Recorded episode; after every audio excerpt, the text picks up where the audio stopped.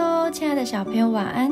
我是小恩姐姐，让我们一起来听上帝爸爸的话，一起来向他祷告。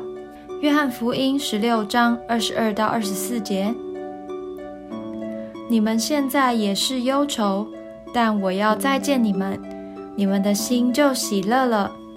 这喜乐也没有人能夺去。到那日，你们什么就不用问我了。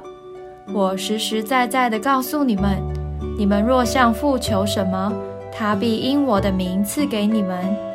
向来你们没有奉我的名求什么，如今你们求，就必得着，叫你们的喜乐可以满足。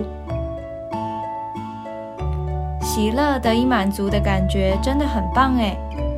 这段经文所说的喜乐，不是得到梦寐以求的游戏机的兴奋。也不是去游乐园玩的那种刺激，这种喜乐是你每天早上起床会发自内心的想要微笑，因为你知道神已经为你预备好一切了，你只要向他祷告就可以了。我们祷告在最后都会加上奉主耶稣的名，就是因为主耶稣告诉我们。只要奉他的名求，主就会帮助我们成就。主耶稣就像是通行证，借着它，我们可以到达神为我们预备的乐园中，享受一切的美好与丰盛。这是多么棒的事情啊！光用想象的就觉得好开心。